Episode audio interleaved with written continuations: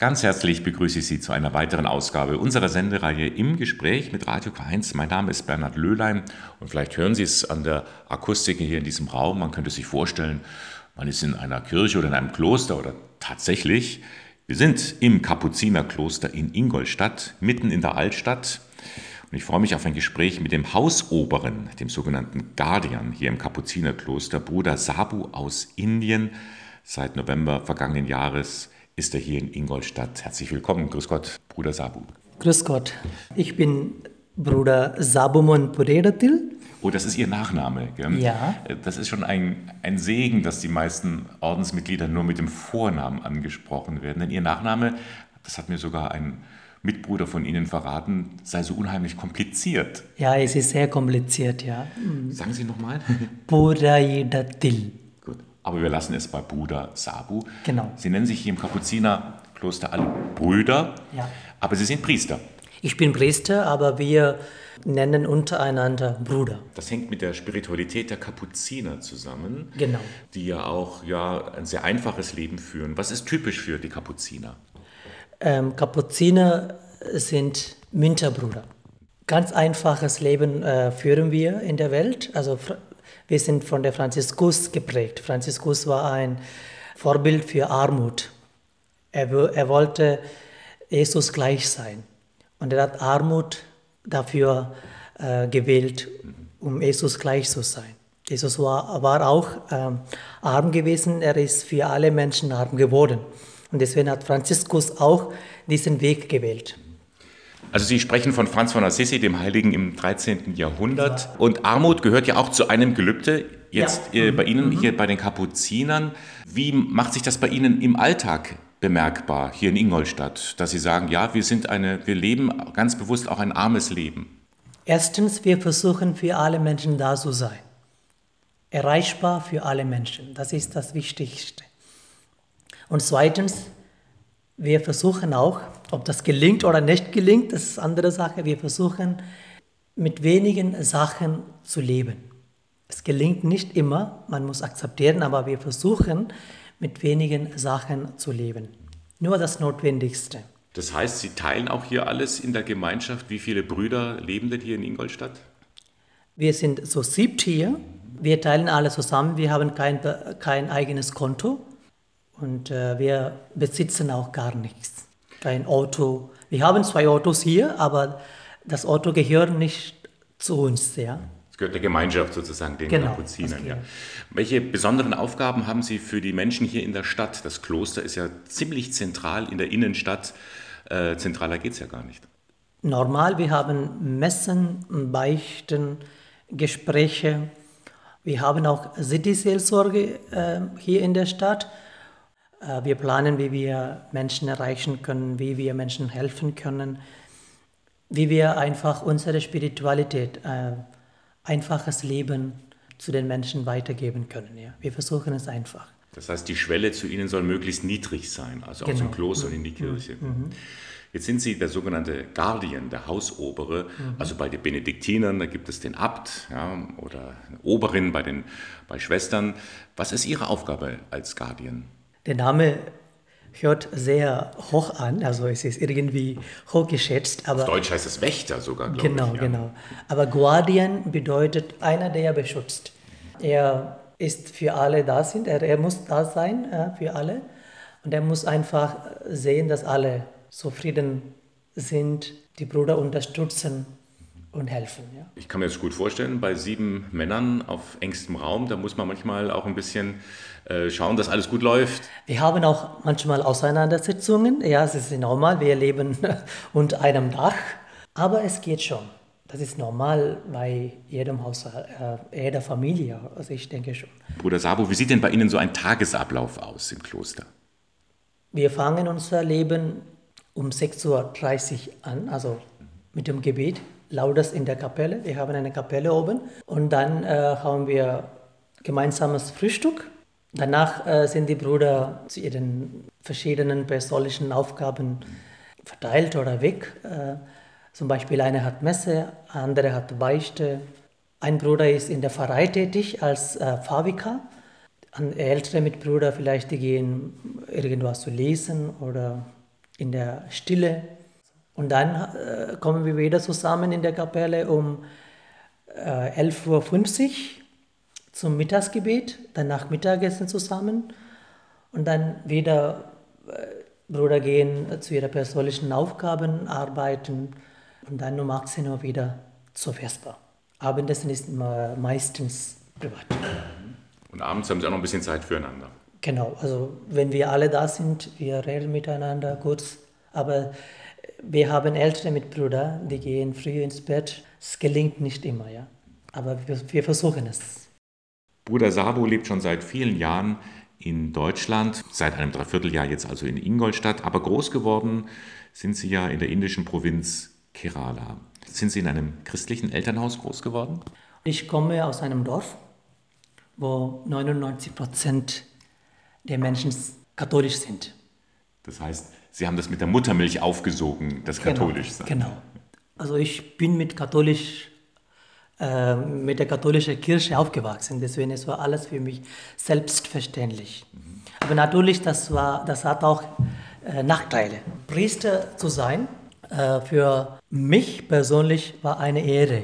In der Familie einen Priester zu haben, war eine Ehre für die Familie, für mich selbst. Ich bin immer hoch geschätzt und deswegen äh, wollte ich Priester werden. Als ich 15 Jahre alt war, bin ich im Seminar eingetreten. Sie sagen, der Priesterberuf sei sehr geschätzt. Werden viele junge Männer Priester in Ihrer Gegend? Ja, ja, wir haben immer noch sozusagen genug Berufungen, ja. Und wie sind Sie dann zu den Kapuzinern gekommen? War das schon in Indien? Genau. Äh, Kapuziner waren in, in Kerala sehr berühmt als strenge Mönche. Und ich wollte als junger Kerl wollte viele Herausforderungen an mich nehmen. Kapuziner, die haben damals äh, Exerzitien gemacht bei uns in der Pfarrei und die waren sehr streng gepredigt, sehr strenges Leben geführt und ich wollte auch unbedingt diese Herausforderung haben. Ja? Also deswegen bin ich einfach Kapuzinerorden selber gewählt. Sie wollten es also nicht leicht haben, streng war. Ja, genau. Ich wollte es streng haben. Aber so streng war das nicht. Und dann natürlich der, der Sprung von Indien nach Deutschland. Wie kam es dann dazu? Also wir sind international ähm, und äh, mein Provinzial hat mich gefragt, ob ich bereit bin, nach Deutschland zu gehen, mit dem deutschen Kapuzinerbruder zu arbeiten. Dann habe ich äh, mit viel äh, Zweifel und viele Überlegungen Ja gesagt und bin ich nach Deutschland gekommen. Acht Jahre ist das jetzt her, genau. genau. Sie mussten ja auch die Sprache erstmal lernen. Äh, es gibt eine Vorgeschichte. Ich kam 2009 nach Deutschland und ich konnte hier überhaupt nicht leben. Nach zehn Monaten habe ich meinem Provinzial gesagt, es geht nicht. Ich kann hier nicht leben. Ich muss zurück, weil ich die leeren Kirchen sah und ich war der einzige Junge in der Kirche war. Und dann wollte ich unbedingt zurück. Es war ein Kulturschock. Genau, es war richtig ein Kulturschock. Äh, leeren Kirchen äh, und die äh, Menschen auf die, auf die Straße und natürlich auch die Sprache. Das hat auch eine Rolle gespielt. Dann nach zehn Monaten bin ich nach Indien zurückgegangen. Haben Sie sich auch einsam gefühlt hier in Deutschland? Ja, sehr, sehr. Ich war sehr einsam hier gewesen und ähm, ich konnte nicht weiter. Deswegen bin ich zurück. Dann war ich drei Jahre lang in Indien gelebt, wieder in Kerala, in, im Seminar. Damals habe ich viel nachgedacht, warum ich hier in Deutschland nicht leben konnte. Woran liegt das Problem? Ob ich falsch war, ob mein Gedanken falsch war und so weiter, habe ich viel darüber nachgedacht. Nach drei Jahren habe ich wieder mein Provinzial gesagt, jetzt bin ich wieder bereit, nach Deutschland zu gehen. Sie wollten sich der Herausforderung stellen? Äh, ja, ich wollte hier nicht arbeiten, sondern ich wollte hier leben. Das erinnert ein bisschen an die Geschichte von Jona, der nach Ninive soll und erstmal flieht und gar nicht hin will. Ja, oh, man kann so sagen, ja. Und dann bin ich 2013 äh, wieder nach Deutschland gekommen. Direkt nach Ingolstadt, nach zwei Monaten nach Frankfurt. Dann habe ich dort gelebt und jetzt seit einem Jahr bin ich hier in Ingolstadt. Bruder Sabo von den Kapuzinern in Ingolstadt hat mit der Mentalität in Deutschland erstmal seine Probleme gehabt. Jetzt sind sie wieder äh, vor acht Jahren hergekommen. Zuerst in Frankfurt haben sie gelebt. Was würden Sie sagen, ist jetzt für Sie hier in, in Ingolstadt besonders wichtig? Haben Sie jetzt das Gefühl, ich bin angekommen, ich kann hier gut leben? Das kann ich nicht 100% sagen, ja. Es dauert. Erstens, ich muss Geduld haben mit den Menschen hier, mit der Kultur, bayerische Kultur hier. Also kennenlernen, die Menschen auch kennenlernen. Menschen, Situation, Kirche, Kultur, alles kennenlernen. Zweitens, äh, die Menschen müssen mit mir Geduld haben. Ja? Ich bin neu, meine Art und Weise ist ganz anders als der früheren Guardian. Also die Menschen äh, müssen äh, Geduld haben. Ja? Vielleicht kann er auch was Neues machen. Was haben Sie so für Ideen? Was würden Sie gerne Neues auch hier, in die, hier einpflanzen? Ich will einfach mit den Menschen da sein, Menschen zuhören und von den Menschen her was Neues entwickeln. Ich kann typisch nicht sagen, ich will sofort was Neues anfangen, damit die Kirche voll sein wird. Das will ich nicht. Das ist nicht mein Ziel. Wenn Sie jetzt, äh, Sie haben ja davon erzählt, dass es für Sie ein Kulturschock war, die Kirche in, in Deutschland zu erleben. Langsam haben Sie sich daran gewöhnt, dass die Kirchen nicht so voll sind wie in Ihrer Heimat. Was würden Sie sagen, schätzen Sie jetzt hier in Ingolstadt oder in der bayerischen Gegend? Was an den Menschen, an der Kirche, was gefällt Ihnen? Es gibt gar nichts, was ich nicht mag. Zweifel und Probleme habe ich immer noch. Ich habe immer noch Zweifel, ob ich hier richtig bin. Ich habe auch immer noch die Gedanken zurückzugehen, aber ich bin immer noch hier.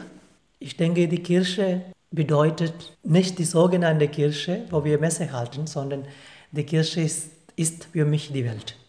Und ich sehe, die Menschen sind freundlich, die gehen miteinander tolerant oder freundlich weiter. Wenn ein Mensch an mich lächelt, finde ich wohl. Also ich fühle mich, dass ich angekommen bin, dass ich angenommen werde. Ja. In Ihrer Heimat, äh, in dem Dorf, aus dem Sie stammen, da wird die katholische Kirche, da wird der Priester geschätzt. Hier in Deutschland ist das sicherlich ein bisschen anders. Ist das für Sie ein Problem, dass die Kirche eigentlich nicht so geachtet wird in der Gesellschaft? Kommen Sie damit klar? Ja, äh, die Menschen achten oder äh, schätzen die sogenannte Kirche nicht so viel. Das kann ich ja auch verstehen. Wie gesagt, die Kirche hat auch Fehler gemacht, aber das macht mir eigentlich nichts. Sie vertreten ja auch eine andere Form von Kirche als genau. Kapuziner. Genau. Sollte die verfasste Kirche, die Kirche in Anführungszeichen, müsste sie wieder ärmer werden, damit ihre Strahlkraft wieder zum Vorschein kommt? Nein, das denke ich nicht. Wenn wir da sind, wenn wir freundlich sind, dann haben wir mehr als die Hälfte getan. Und ich denke, das war das Evangelium von Jesus. Einfach da sein, lieb sein, miteinander gut und freundlich umgehen. Das ist der Punkt. Sie haben vorhin gesagt, ähm, manchmal, Sie sind noch nicht ganz sicher, ob Sie immer hier bleiben werden. Haben Sie manchmal Heimweh? Äh, Heimweh habe ich leider nicht. Ab und zu mal kommt Erwartungen. Ja? Das ist das Problem bei mir. Am Anfang, 2009, als ich hier war, hätte ich viele Erwartungen. Ich wollte vieles hier tun. Und ich habe selber gemerkt, das ist nicht möglich. Und diese Erwartungen kommen ab und zu mal wieder vor. Dann bin ich wieder enttäuscht. Aber ich sage zu mir immer, bitte keine Erwartungen haben. Ich muss nur sehen. Ich muss nur einfach da sein. Frucht bringt, das ist die Aufgabe Gottes. Das muss ich nicht tun. Aber ich bin ein Mensch, ich habe auch Emotionen und Gefühle, kommt immer wieder Erwartungen. Aber ich muss damit äh, arbeiten und kämpfen. Dann kommt manchmal das Gefühl, ach, vielleicht doch wieder zurück. Aber besuchen Sie ab und zu Ihre Familie in Indien? Ja, also eh, ich kann theoretisch jedes Jahr nach Indien fliegen. Seit zwei Jahren bin ich nicht in Indien gewesen. Dieses Jahr wollte ich nach Indien fliegen, aber Corona hat alles behindert. Aber ich bin nicht traurig. Ja.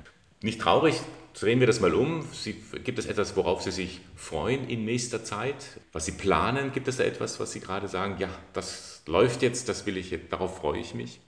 Wie gesagt, ich habe am Anfang gesagt, ich wollte einfach hier leben, nicht arbeiten, nicht irgendwas Neues anfangen. Ich will einfach hier leben, wie ich bin. Und ich versuche von den Menschen, von der Stadt, auch von der Kirche lernen. Äh, Priester sein ist eine schwere Geburt. Und das endet, wenn man tot ist, denke ich schon. Solange le lerne ich, solange versuche ich ein Priester zu sein. Ein Mensch für alle, das ist mein Ziel. Bruder Sabu, ganz herzlichen Dank, dass Sie so offen Einblick in Ihre Lebensgeschichte gegeben haben.